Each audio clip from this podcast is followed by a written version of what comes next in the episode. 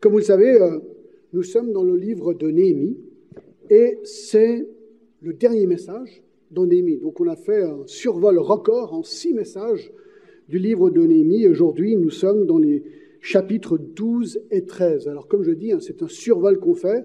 Ça a été d'un côté sympa, très rafraîchissant, mais aussi un petit peu frustrant parce que on a l'impression qu'on va un petit peu vite.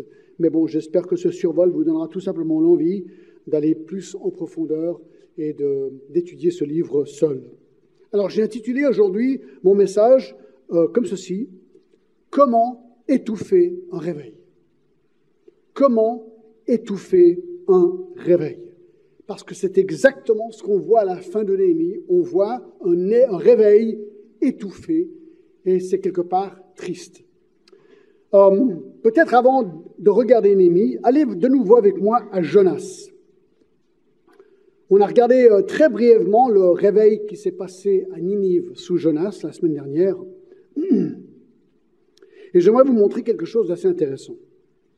Dans le chapitre 3 de Jonas et le verset 1, il est dit Jonas vient d'être vomi, vous rappelez, par le poisson sur la plage et décide d'obéir au Seigneur pour aller à Ninive et prêcher.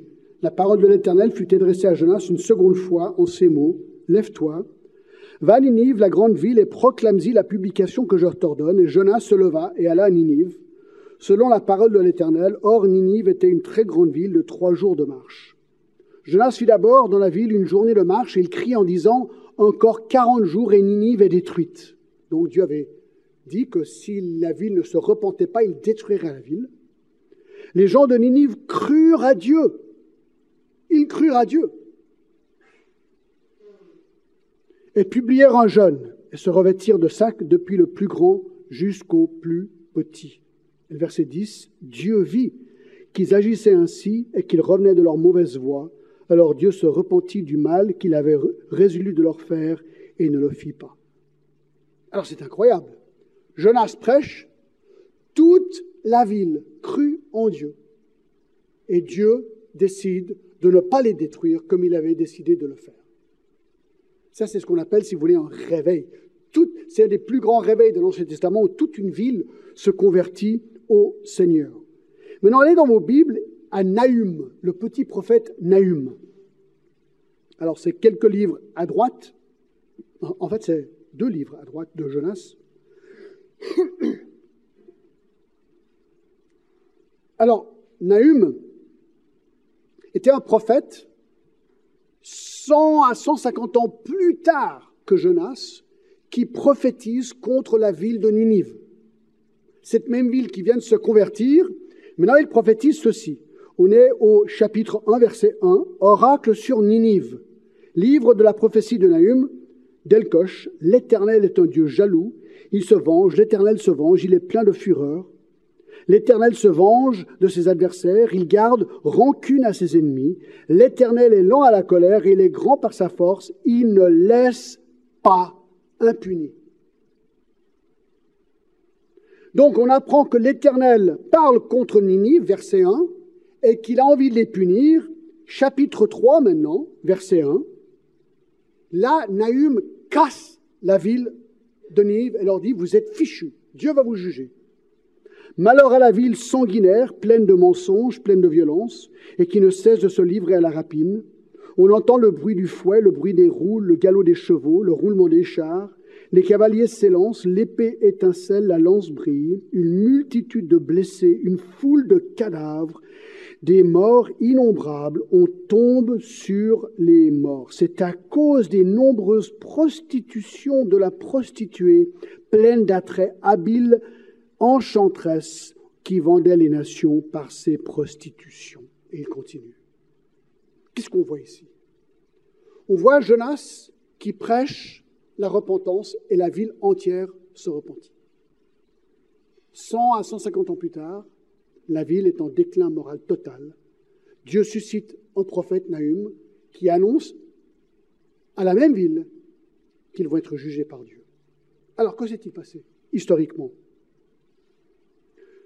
Eh bien, parlons de Ninive. Ninive, la capitale d'Assyrie, a été en fait, et là c'est l'histoire qui parle, détruite en 612 avant Jésus-Christ par les Mèdes. C'était en accomplissement de la prédiction du prophète Nahum, comme quoi Dieu détruirait complètement la ville. Alors là, je, je cite un article, d'accord? Pendant le jour du prophète Jonas, Ninive a été épargnée de la destruction par la compassion de Dieu en réaction à leur repentance nationale. Cela s'est passé en 760 avant Jésus-Christ. Mais le réveil de Ninive n'a malheureusement pas duré. Un ancien récit de l'époque intitulé Les chroniques de la chute de Ninive fournit une documentation extra-biblique de première main. La traduction avec des textes manquants se lit comme suit. Donc c'est un ancien récit sur la destruction de Ninive que je lis. Je cite. Le roi d'Akkad rassembla son armée et marcha en Assyrie. Le roi des Mèdes a marché vers le roi d'Akkad et ils se sont rencontrés à Yapala-ville. Le roi d'Akkad et son armée ont traversé le Tigre. Siaxarès a traversé le Radanu. Au mois de haine, ils ont campé en face de Ninive. Pendant trois mois, ils ont assiégé la ville. le neuvième jour du mois, ils affligèrent une grande défaite à un grand peuple. Et à ce moment-là, roi d'Assyrie, il mourut ils emportèrent le vaste butin de la ville et du temple et transformèrent la ville en un tas de ruines. Le vingtième jour du mois Ululu, 14 septembre environ 612, Xiaxarès et son armée rentrèrent chez eux.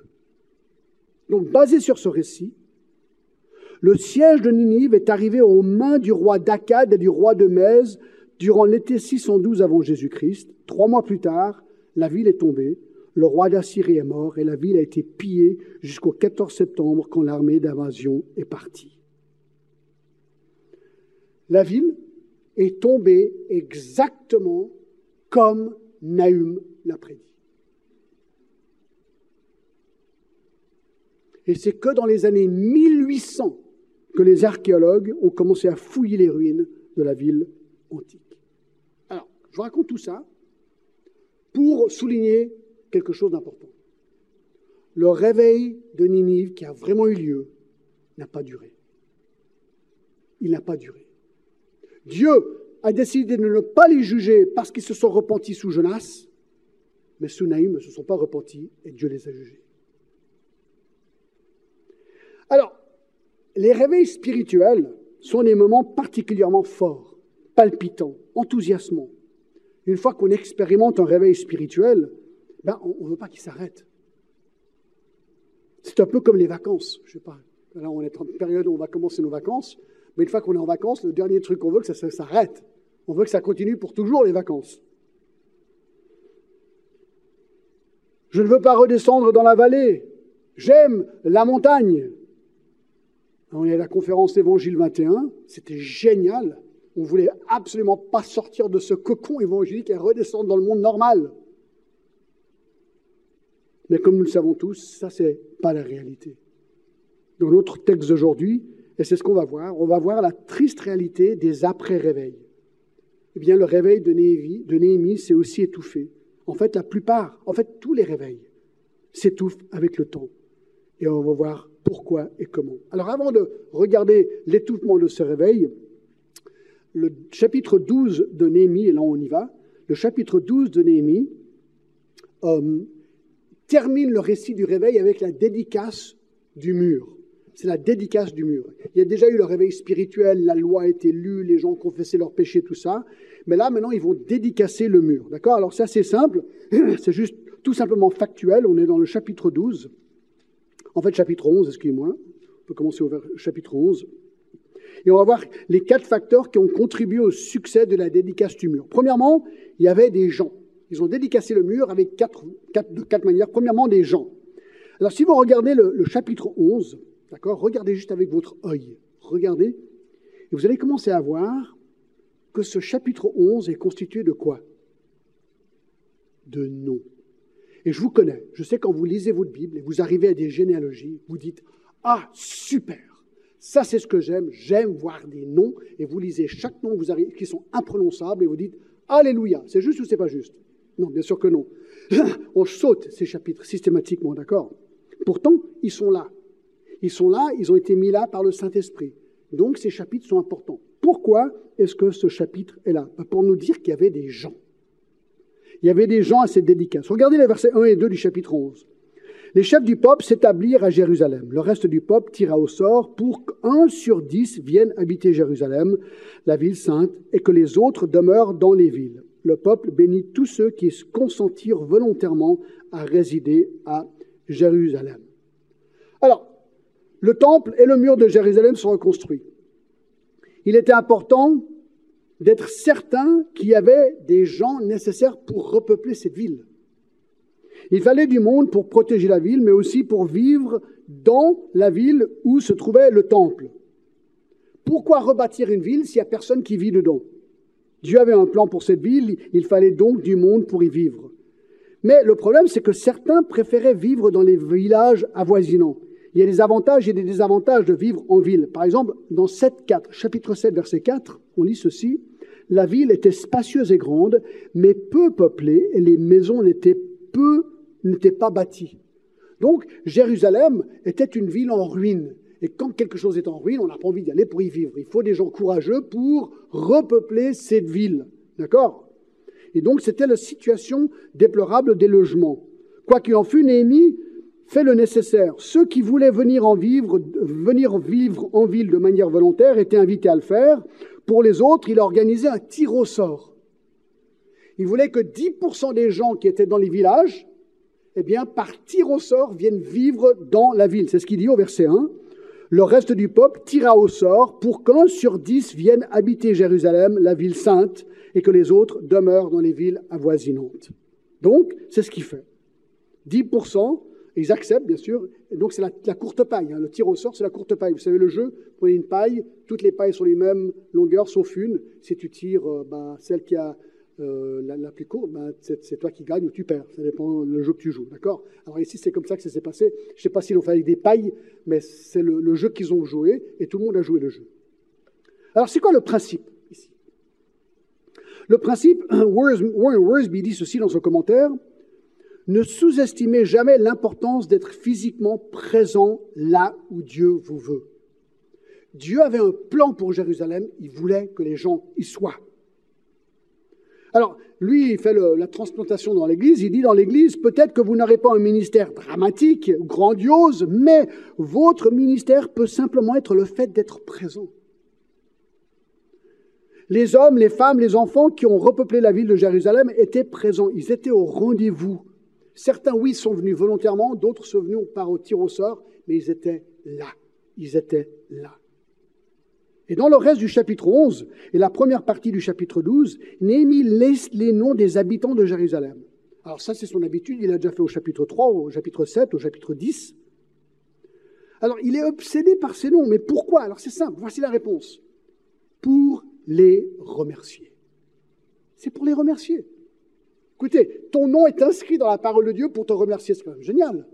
C'est génial. Alors, qui sont ces gens? Ben, Regardez verset 3. Voici les chefs. Donc, premièrement, des leaders, les chefs de la province qui s'établirent à Jérusalem, dans la ville de Juda. Chacun s'établit dans sa propriété, dans sa ville. Israël, les sacrificateurs et les Lévites, les Nethéniens et les fils des serviteurs de Salomon. Donc, il y en a des chefs qui se sont établis à Jérusalem.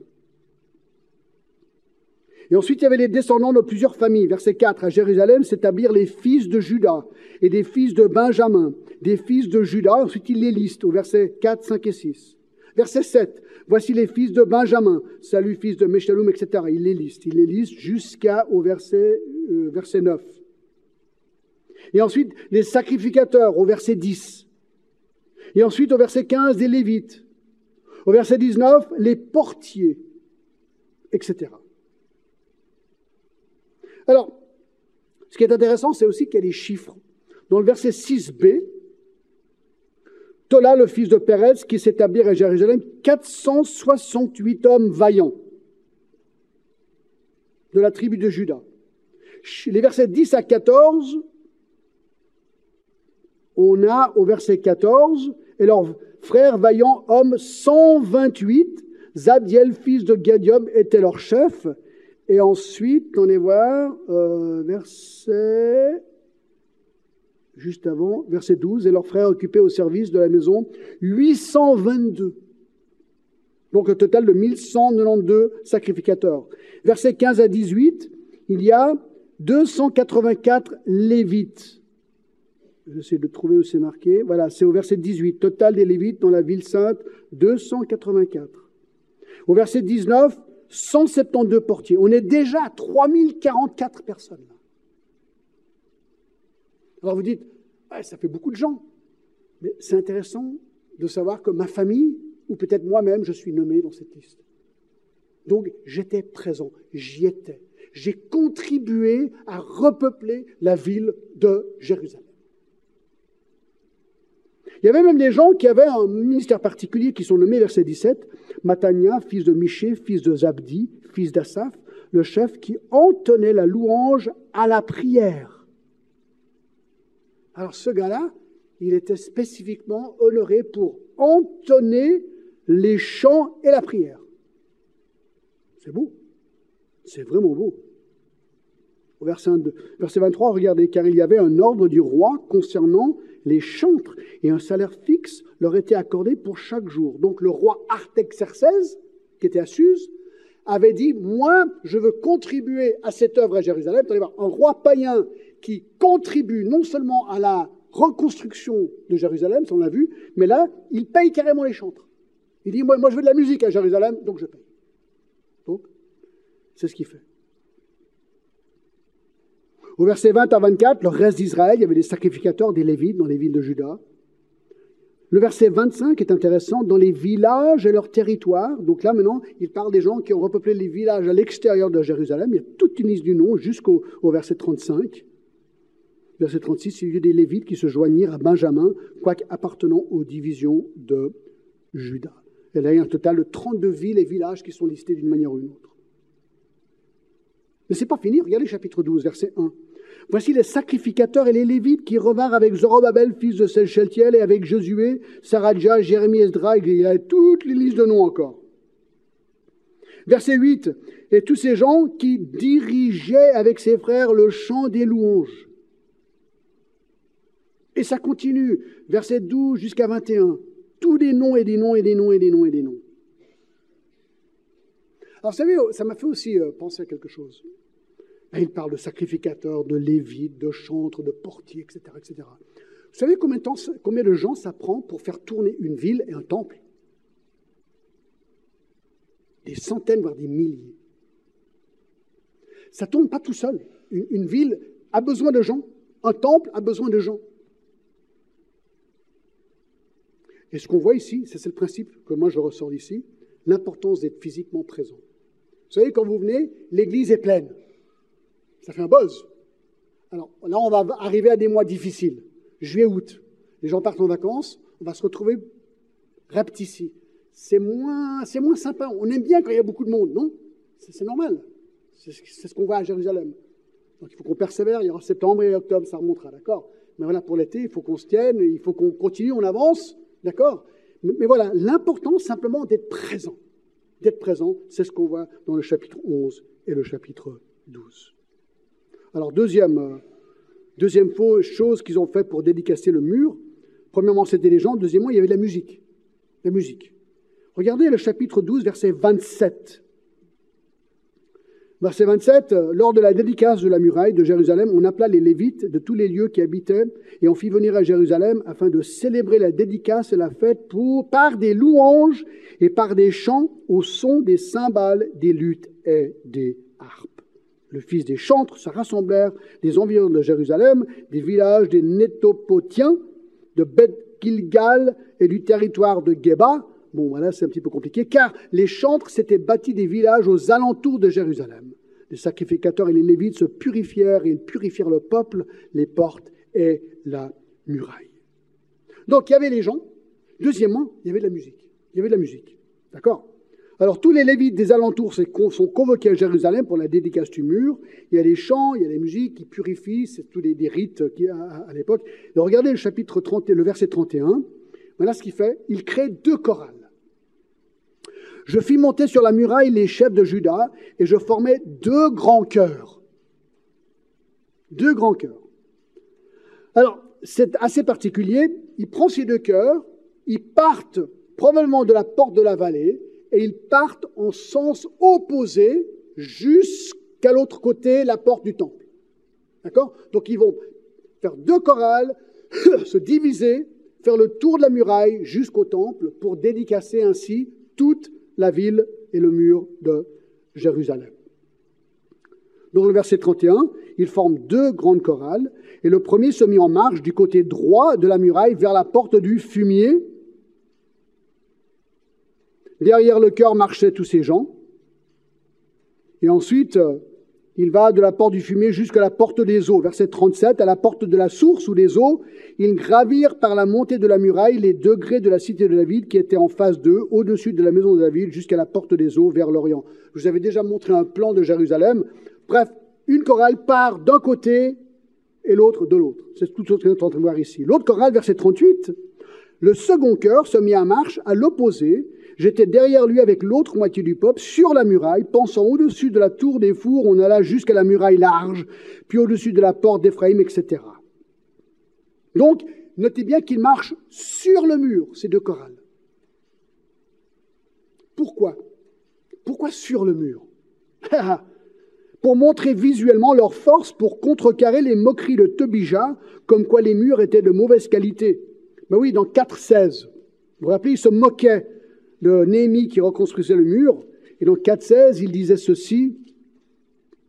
4.16, depuis le jour, la moitié de mes serviteurs travaillaient et l'autre moitié était, armée de lances, de boucliers, d'arcs, de cuirasses. Les chefs étaient derrière toute la maison de Judas. Ce n'était pas le verset que je voulais. Alors l'autre, peut-être que c'est celui-là. Attendez voir. 4.18. Non, alors je me trompe. C'est où qu'il se moque de lui et lui dit Ouais, ton mur, il est complètement. Euh, il est faible. Je ne me rappelle plus où il est. Ouais, voilà. Est-ce que c'est 4-3, 4-4, non, 4-5, 4-6, 4-7. Ouais, je ne me rappelle plus où c'est. Mais à un moment donné, il se moque pour lui dire Écoute, ton mur, il va s'écrouler, c'est du n'importe quoi. Et euh, Némi, donc là, il est sur le mur avec les chorales pour leur dire Écoutez, les gars, nous avons construit notre mur et on a réussi notre pari.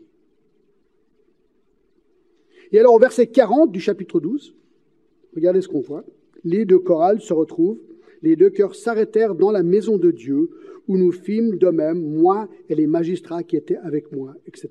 Donc, ils se retrouvent à la maison de Dieu, le temple. Donc, tout ce que est en train de dire ici, c'est que pour dédicacer ce mur, premièrement, il fallait des gens, deuxièmement, de la musique.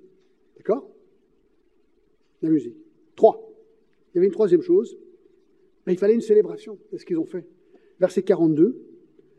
Au milieu du 42, les chantres se firent entendre, dirigés par Jazrakja. On offrit ce jour-là de nombreux sacrifices et on se livra aux réjouissances, car Dieu avait donné au peuple un grand sujet de joie. Les femmes et les enfants se réjouirent aussi, et les cris de joie de Jérusalem furent entendus au loin. Ah, écoutez, ça c'est super. Les gens sont là, la musique est là, et maintenant, ils célèbrent. Ils célèbrent. Ces versets montrent que le peuple entier, hommes, femmes et enfants, ont participé dans la célébration. Et on a l'impression, en lisant ces versets, qu'il n'y avait aucune restriction de leur joie ici. Sacrifice, réjouissance, cris de joie, entendus de loin. C'est comme on a l'impression que si on était dans les villages avoisinants, on, on entendait ce qui se passait à Jérusalem.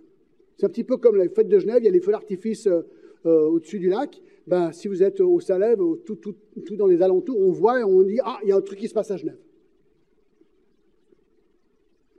C'est comme le mondial. Hier, euh, il y avait le match. Il y avait un match. nous, on a oublié qu'il y avait un match parce qu'on se préparait pour le voyage. Et tout d'un coup, les voisins, Waouh Qu'est-ce qui se passe? On dit Ah ouais, il y avait un match. D'accord. Alors c'est un petit peu pareil. Imaginez pas match, mais bénédiction du Seigneur. On crie, on hurle parce qu'on est là pour célébrer le Seigneur. C'est ce qu'ils font, sans restriction. Ils célèbrent le Seigneur.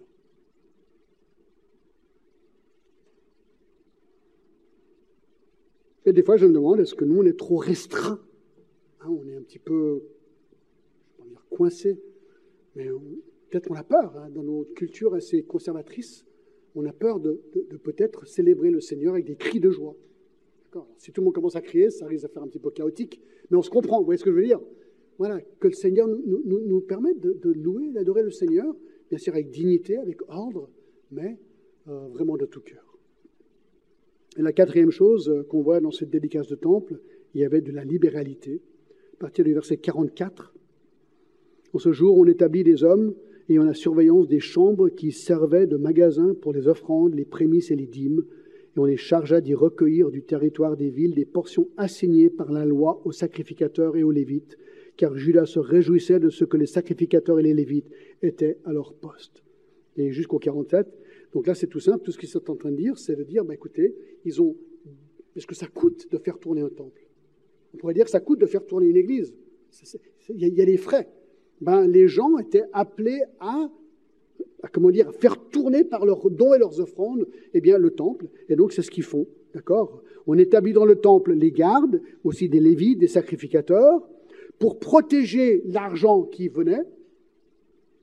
Euh, les fonctions des serviteurs au verset 45 ont été remis en place, comme au temps de David, verset 46. On leur donnait, verset 47, tout Israël au temps de Zorobabel et de Némi donna les portions des chantres et des portiers jour par jour. On donna aux Lévites les choses consacrées. Les Lévites donnèrent aux fils d'Aaron les choses consacrées. Voilà, c'est un petit peu leur salaire, si vous voulez, d'accord? Et euh, ce qui est intéressant, c'est que dans le chapitre 10 et verset 37, le peuple avait promis qu'ils allaient faire ça. Dans le chapitre 10 et le verset 37, euh, euh, ils ont promis d'apporter aux sacrificateurs dans les chambres de la maison de notre Dieu les prémices de notre pâte, nos offrandes, les fruits de tous les arbres, le mou de l'huile, et de livrer la dîme de notre sol aux Lévites qui doivent la prendre eux-mêmes dans toutes les villes situées sur les terres que nous cultivons. Bref, ils ont fait la promesse de le faire et là ils le font. Là ils le font. Là ils le font. Et donc le principe qui ressort, c'est simplement, ben, il faut, pour qu'un ministère d'un temple ou d'une église continue, ben, en fait, il faut de l'argent.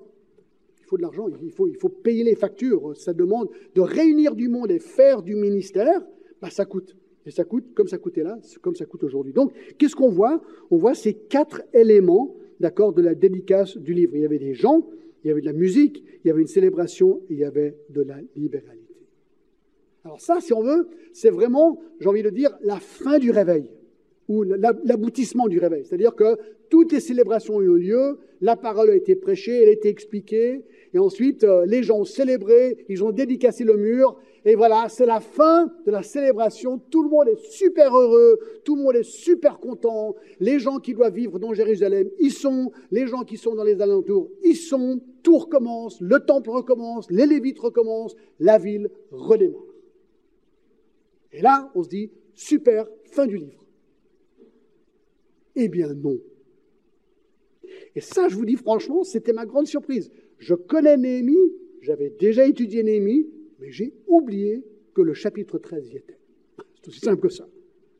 Et là, le chapitre 13, il m'a complètement bluffé. Quoi. Parce que je l'aime pas. Alors, je dis, je l'aime pas parce qu'il est triste. Il ne devrait pas être là. Il ne pas être là. Là, c'est mon cœur qui parle.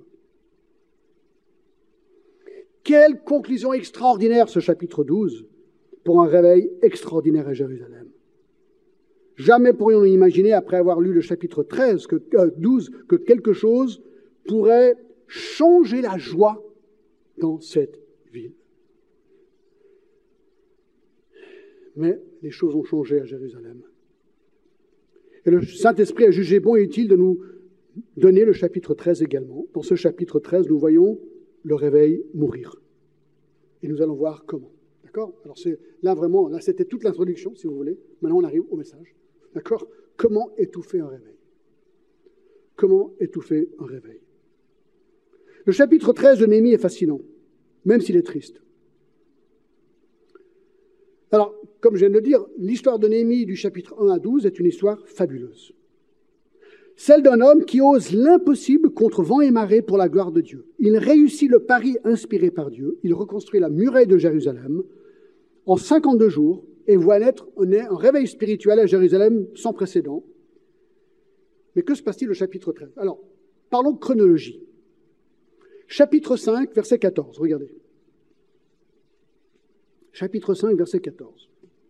Dès le jour où le roi m'établit gouverneur dans le pays de Juda, depuis la vingtième année jusqu'à la trente-deuxième année, donc douze ans, du roi Artaxerxès, pendant douze ans, ni moi, ni mes frères n'avons vécu de revenus du gouverneur.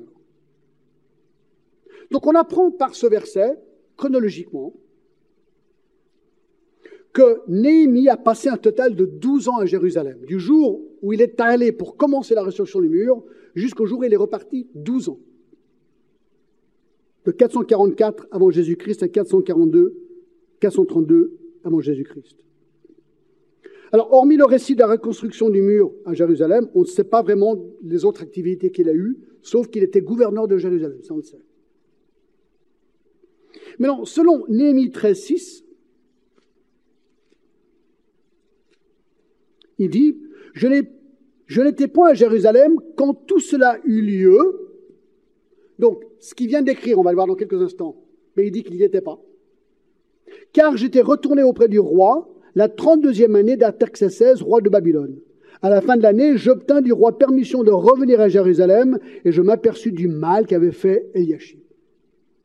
Alors là, les commentateurs sont un petit peu divisés sur la, la longueur de temps que Néhémie a passé loin de Jérusalem. Donc il est venu à Jérusalem, il a rebâti le mur. Après 12 ans, il est rentré à Suse. Combien de temps est-ce qu'il est resté à Suse? Alors moi, j'ai lu entre 2 et 12 ans. Entre 2 et 12 ans. Personne ne sait vraiment. Et apparemment, il est rentré à Suse pour reprendre son travail des chansons vis-à-vis du roi Artaxerxès. Le problème, c'est que pendant l'absence de Néhémie à Jérusalem, euh, Jérusalem a rebasculé dans une période d'assoupissement spirituel grave. L'opposition, composée du souverain sacrificateur et de sa famille, ainsi que les membres influents de la ville, rejette la politique de Néhémie pour adopter une politique beaucoup plus conciliante avec leurs ennemis. Et ça, ça a créé le chaos à Jérusalem. Donc en 420 avant Jésus-Christ, Néhémie est renommé gouverneur de la Judée et retourne à Jérusalem. Alors tenez-vous bien, Néhémie a environ 70 ans, 70 ans. Pas tout jeune, beaucoup d'expérience. Et en arrivant sur place, Néhémie, et je choisis bien mes mots, est choqué, voire fâché par ce qu'il voit. Ce qu'il voit n'est rien d'autre que de nombreuses violations de la loi mosaïque. C'est là que nous découvrons le leader Néhémie prendre les choses en main et faire le ménage tout simplement.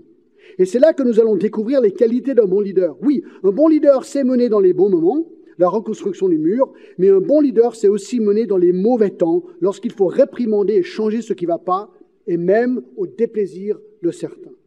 Alors dans le chapitre 13, il va donc réprimander de manière sévère quatre graves péchés manifestes à Jérusalem, des péchés qui étaient la cause pour le déclin spirituel de Jérusalem et donc qui étaient la cause de l'étouffement du réveil spirituel. Donc il y en a quatre. Numéro un, le premier péché qu'il doit reprendre, c'est le péché du compromis. Alors regardez ce qui se passe, c'est franchement incroyable. Chapitre 13, verset 1.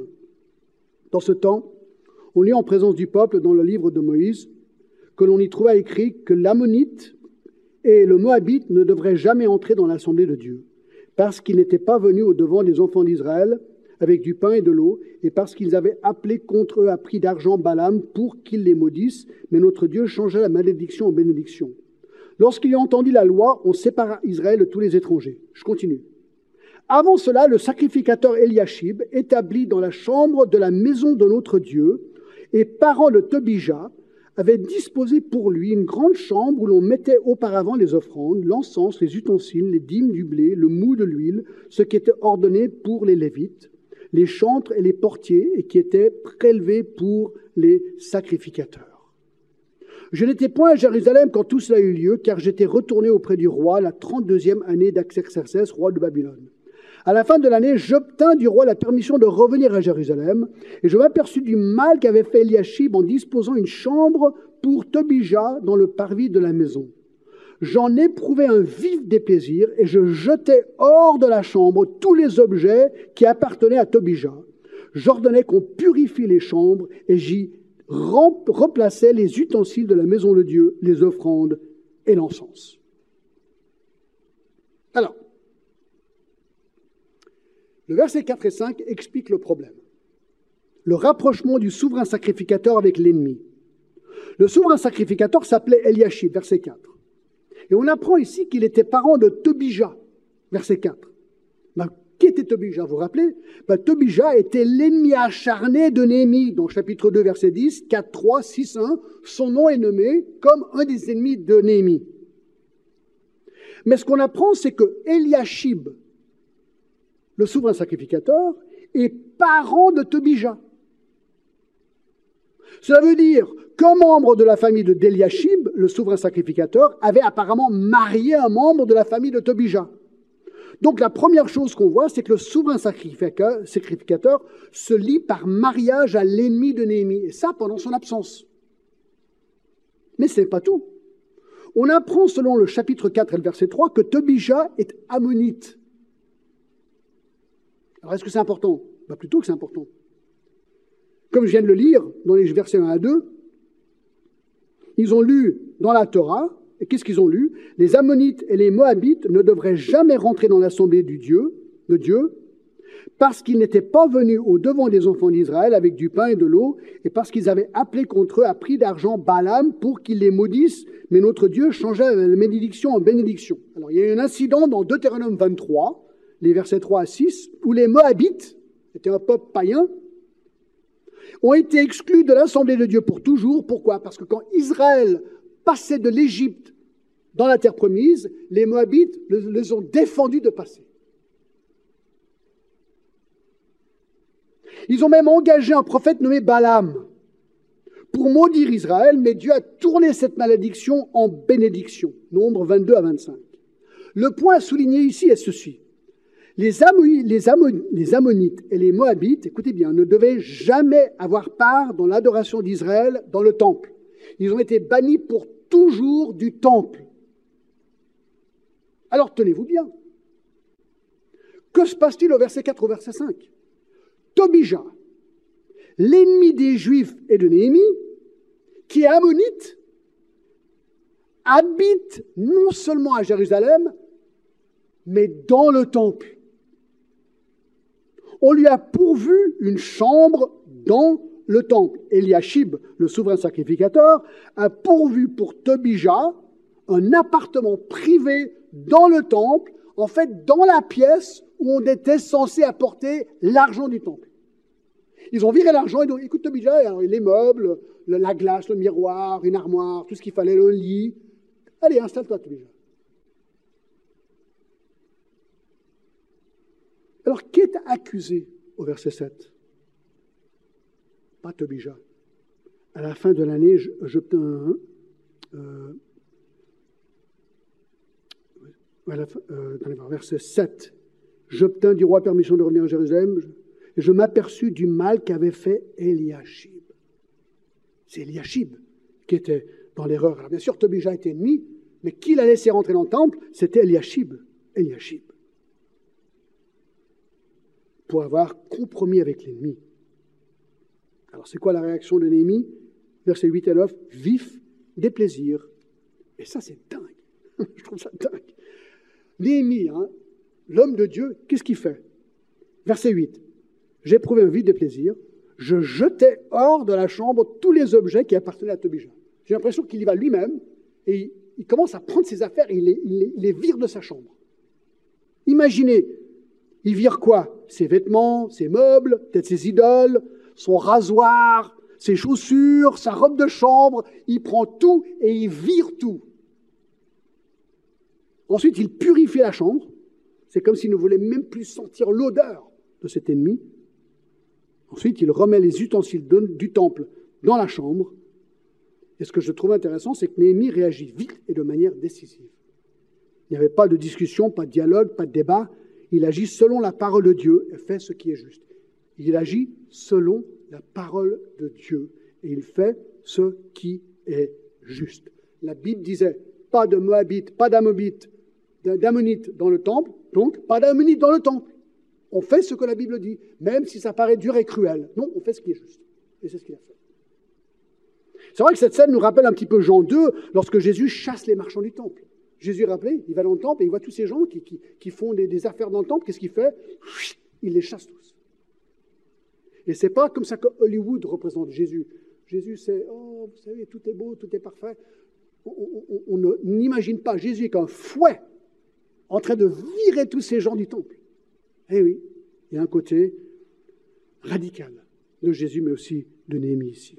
Ça m'appelle au Corinthiens 5 et bien d'autres textes où Paul dit à l'église de Corinthe concernant leur tolérance par rapport à un homme dans l'église qui vivait ouvertement dans une relation incestueuse avec la femme de son père, il dit que celui qui a commis cet acte soit ôté du milieu de vous. Verset 6, ne savez-vous pas qu'un peu de levain fait lever toute la pâte? Si le péché reste, si Tobija était resté dans le temple, imaginez les conséquences. Les conséquences. Ben, c'est pareil ici. Et on peut même appliquer ça à notre propre vie, parce que notre corps est le temple du Saint-Esprit. Quel péché est-ce qu'on laisse vivre dans nos corps? Ça, ça fait aussi réfléchir. Donc ça, c'est le premier péché. Il faut que j'avance parce que parce qu'il faut que j'avance. Numéro 2. Deuxième péché qui étouffe un réveil, l'avarice. L'avarice. L'avarice. Chapitre 13, verset 10. J'ai appris aussi que les portions des Lévites n'avaient point été livrées et que les Lévites et les chantres chargés de service étaient enfuis chacun dans son territoire. Je fis des réprimandes aux magistrats et je dis Pourquoi la maison de Dieu a-t-elle été abandonnée? Et je rassemblai les Lévites et les chantres et je, je les remis à leur poste. Alors ils avaient fait des promesses hein, au chapitre 10. Ils avaient tous signé cette pétition comme quoi ils allaient soutenir l'œuvre de Dieu. Mais on voit dans le verset 10 que ben, leur promesse de soutien financier n'avait pas été remplie. Alors, David, dans son commentaire, la déception de Némi, en voyant ça, il revient de, son voyage, il dit, mais mince, quoi, vous, avez promis de soutenir l'œuvre, et maintenant, il n'y a, plus rien, vous soutenez rien. Alors, il est déçu. Lui dit, c'est un petit peu euh, la déception de Némi pourrait être comparée à un professeur qui découvre que son meilleur élève triche ou une épouse dont le mari a promis qu'il ne toucherait plus d'alcool trouve une bouteille cachée dans son armoire, ou un mari découvre que son épouse la trompe. Ce seront des choses inimaginables. Et lui, il arrive là et il dit, mais c'est inimaginable ce que je suis en train de voir. Vous avez promis et vous ne le faites pas. Donc son cœur est percé, il a battu. Et il ne pourvoyait plus aux besoins des Lévites, chapitre 13, 10 à 14. Et donc il y avait un effet sur le culte. Alors comment est-ce qu'il réagit? Néhémie, 70 ans. 70 ans. Verset 11. Je fis des réprimandes aux magistrats. Simple, direct. Je sais sais pas si vous êtes comme moi, mais j'aurais pas voulu être réprimandé par Néhémie. Euh, direct, simple, clair. Réprimande. C'était eux les fautifs, car ils avaient permis que cela se produise. Ils avaient laissé faire le peuple ce qu'il voulait. Mais ce n'est pas qu'une réprimande, ensuite, il les corrige et il les explique comment réenclencher les offrandes dans les versets 11 à 13. Alors, ce que je trouve intéressant, c'est le verset 14. Regardez. Après qu'il réprimande tous ces gens-là, il leur dit ce qu'il faut faire pour réenclencher les offrandes, il leur dit, il dit, il prie, il dit, souviens-toi de moi, ô, mon Dieu, à cause de cela, et n'oublie pas mes actes de piété à l'égard de la maison de mon Dieu et les choses qui doivent être observées. Je me dis, c'est quand même intéressant. Pourquoi est-ce que cette prière est là? D'accord il, vient de, virer Tobija du temple, il vient de réprimander les, magistrats pour euh, le fait qu'ils ne feront. Puis tout d'un coup, il dit Seigneur, vois ce que je suis en train de faire. Moi, je vais vous donner ma réponse, ce que je pense. Moi, je me demande si Néhémie est fatigué de réprimander tout le monde. Il se demande comment il doit être perçu. Moi, Néhémie, je dois être perçu comme un tu-joie. Tout ce que je fais, je viens ici et je commence à virer un, je réprimande l'autre. Et voilà, tout le monde va se dire, ouais, mais alors, Némi, c'est un râleur, quoi. Tout ce qu'il fait, c'est le râler. Ah, voici Némi le prophète. Écoutez, ça me rappelle 1 roi 22. 1 roi 22, verset 8. Le roi d'Israël répondit à Josaphat, il y a encore un homme qui, par qui l'on pourrait consulter l'Éternel, un prophète, mais je le hais car il ne me prophétise rien de bon, il ne prophétise que du mal, c'est Miché. Michée, le prophète, avait une réputation, mais tout ce qu'il raconte, c'est mal. Il est toujours en train de nous gronder parce qu'on ne fait pas la volonté de Dieu. Et je pense que Néhémie avait cette même réputation. Pourquoi? Parce qu'il aimait le Seigneur, il aimait la parole de Dieu, mais il se dit, oh là là, les gens ils vont se dire, mais il est cassant, Néhémie, constamment en train de casser tout le monde, quoi. Un vrai leader mène dans les bons et les mauvais temps. C'est lui qui a mené les bons temps de 1 à 12. C'est aussi lui qui fait les réprimandes dans le chapitre 13. Et il n'a pas peur de réprimander ceux qui doivent être réprimandés. Troisième péché, c'est pas fini, le matérialisme. chapitre 13, verset 15. Alors on pourra en parler beaucoup, j'ai pas le temps, mais regardez. À cette époque, je vis en Juda des hommes foulés au pressoir pendant le sabbat, rentrer des gerbes, charger sur les ânes même du vin, des raisins et des figues et toutes sortes de choses, et les amener à Jérusalem le jour du sabbat. Et je leur donnais des avertissements le jour où ils vendaient leurs denrées. Et là, ça continue jusqu'au verset 22. Le problème est simple. Ils voyaient que les gens ne respectaient plus le sabbat. Le sabbat était clair. Dans Exode 29 à 11, tu ne travailleras pas le jour du sabbat. C'était le jour du Seigneur. Dieu s'est reposé le septième jour. C'est ce qu'il voulait que son peuple fasse aussi. Or, ici, ben, ils ont réalisé, ah, on peut faire du très bon business le sabbat, et ils avaient du business. Et donc, le sabbat était un jour comme les autres. Qui était coupable? Verset 17. Je fis des réprimandes aux grands de Judas, et je leur dis, que signifie cette mauvaise action que vous faites en profanant le jour du sabbat? Alors, il est de nouveau en train de réprimander des gens. C'est quand même marrant, hein? Alors, ils avaient promis, dans chapitre 10, verset 31, de maintenir le sabbat, mais ils ne le font pas. Ils ne maintiennent pas. Donc, il avertit les commerçants verset 15, il réprimande les grands verset 17, et il leur donne les actions pour changer tout ça des versets 19 à 22, on ne va pas lire. Mais regardez la fin du verset 22, juste comme tout à l'heure.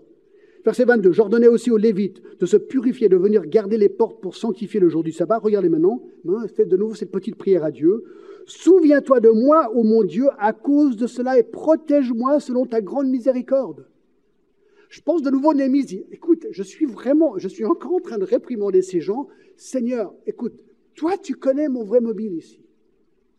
En fait, mon audience est une audience de un. Tout ce qui m'intéresse, dit Néhémie, c'est d'être fidèle à toi et à ta parole. Maintenant, si on me perçoit comme un casseur, ce n'est pas, pas un problème. Si ma réputation, je la perds, ce n'est pas un problème. Et ce que je suis fidèle, Seigneur, s'il te plaît. S'il te plaît, Seigneur, aide-moi à voir si ce que je fais est juste ou pas.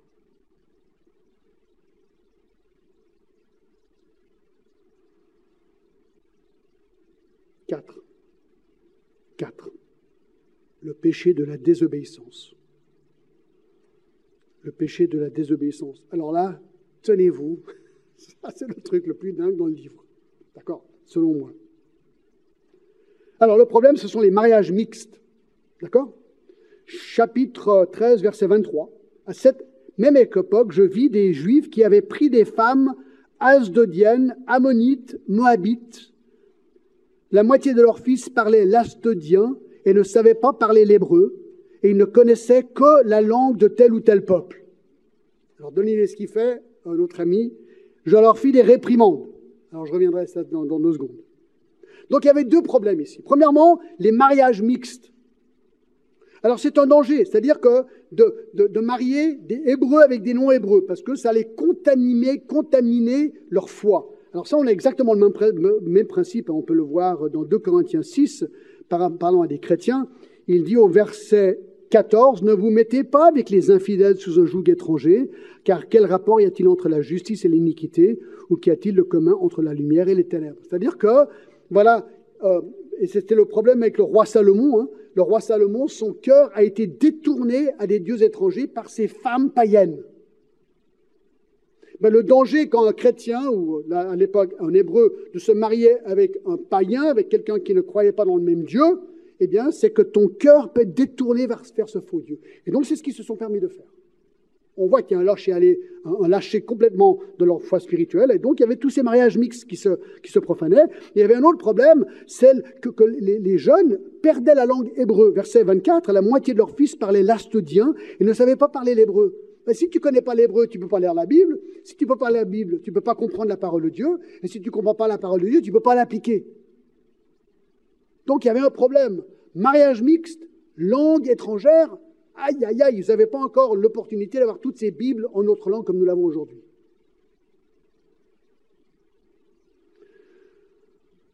Alors, comment réagit Néhémie? C'est incroyable, verset 25. Je leur fis des réprimandes et je les maudis. C'est pas tout, regardez. J'en frappais quelques-uns et je leur arrachais les cheveux. mais j'ai dû dire ça dix fois. Néhémie, prophète de Dieu, il frappe des gens et leur arrache les cheveux. Qu'est-ce que vous pensez de cette technique? C'est incroyable. Non, moi j'ai l'impression que Néhémie était de mauvais poil là. Il était vraiment pas content avec eux. Et je les ai fait jurer au nom de Dieu en disant Vous ne donnez pas vos filles leurs fils et vous ne prendrez pas leurs filles ni pour, vous, ni pour vos fils ni pour vous. N'est-ce pas en cela qu'a péché Salomon, roi d'Israël? Donc il fait des réprimandes physiques. je ne suis pas en train de préconiser qu'on devrait taper les gens, mais il y avait une missionnaire, une de mes missionnaires préférées, une histoire géniale, qui s'appelait Mary Slessor. Elle était missionnaire dans les années 1800 au Nigeria. Elle avait un parapluie. Elle frappait les gens avec son parapluie. Mary Slessor. Apparemment, elle a peut-être lu Néhémie 13 et s'est dit, bon, bah, si Néhémie l'a fait, je vais le faire aussi. J'en sais rien du tout, d'accord? Mais je, je trouve intéressant. Je trouve intéressant.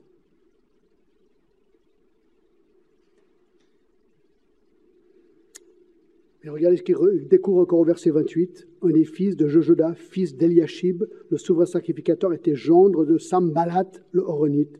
Je le chassais, moi le moi, il y avait encore même une mixiquée avec l'ennemi. Donc il remet de l'ordre. Verset 31, et qui concernait l'offrande du bois de l'époque fixée de même les prémices. Regardez la dernière ligne du verset, du dernier verset. Souviens-toi favorable de moi, ô mon Dieu. Je crois qu'il est en train de dire, écoute, voilà, Seigneur, tout ce que j'ai fait là, je suis revenu à Jérusalem, j'ai cassé tout le monde, j'ai remis de l'ordre, j'ai dû confronter, j'ai dû taper, j'ai dû arracher des cheveux, je ne dois pas être très populaire. Seigneur, est-ce que je fais ce qui est juste? Bible en main, oui ou non? Voilà ce qu'il est en train de faire. Alors, qu'est-ce qui est tout? Je vais un peu long, mais c'est le dernier message, vous ne m'entendrez plus pendant cinq semaines, d'accord? Comment on termine ici? Qu'est-ce qui étouffe un réveil? Une chose, le péché. Le péché. Le péché étouffe un réveil. Dans ce cas, il y avait quatre péchés, le compromis, l'avarice, le matérialisme et la désobéissance. Alors je dois me poser une question personnellement et vous aussi. Est-ce que je suis refroidi? Est-ce que ma foi est refroidie aujourd'hui? Si oui, pourquoi? Si oui, c'est probablement parce qu'il y a un péché qui rôde dans ta vie que tu n'as pas confessé et que tu t'es pas repenti. C'est la seule chose qui nous fait nous refroidir. Il y a un truc que j'ai décidé de ne pas obéir.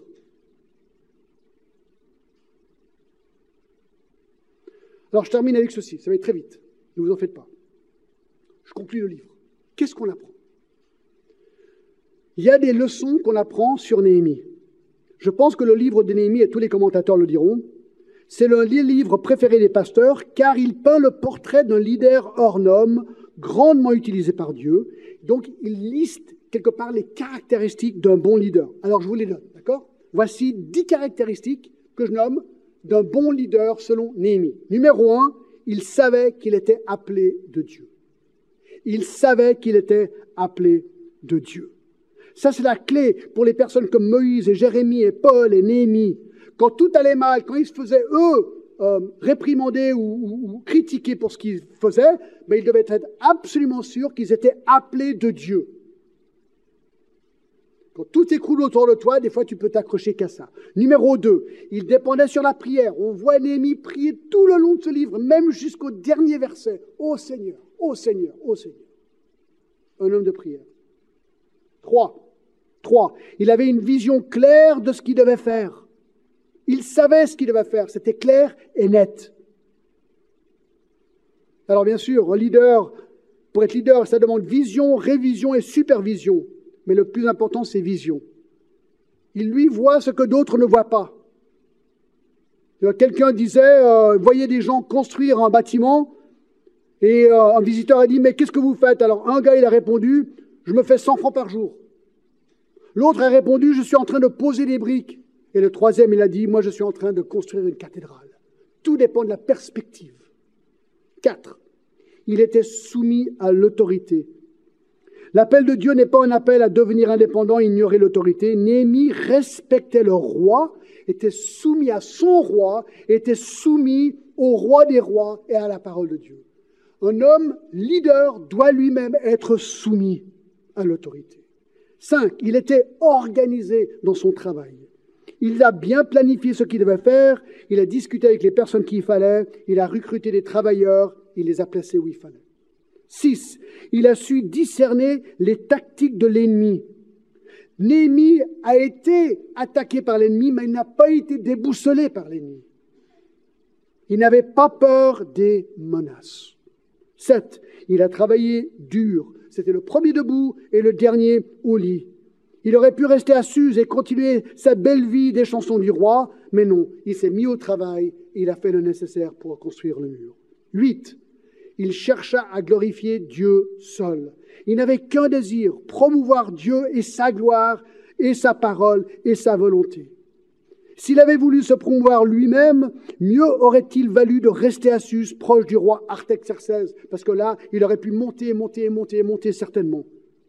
Ou bien, il aurait pu tout faire à Jérusalem pour rendre sa vie meilleure. Non, à la place, qu'est-ce qu'il a fait? Il est devenu serviteur, comme Jésus est devenu serviteur, pour servir. Pourquoi? Parce qu'il voulait chercher à glorifier Dieu seul. Neuf, il avait du courage.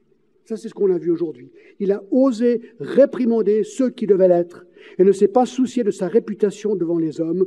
Qu'une chose l'intéressait, honorer Dieu. Et dernièrement, 10, il était un homme de la parole de Dieu. Il aimait la loi de Dieu et il référait toujours ce qu'il faisait à la loi de Dieu. Et lorsqu'il voyait qu'il y avait contradiction, ce qui se passait à la loi de Dieu, eh bien, il remettait en place ce qui devait se faire selon la parole de Dieu. Là, j'étais un peu loin, excusez-moi. Mais là, on vient de finir Néhémie. Comment étouffer un réveil? Écoutez, je ne sais pas ce que ce livre a fait pour vous, mais moi, je le trouve absolument fascinant et euh, vraiment beaucoup de choses à apprendre.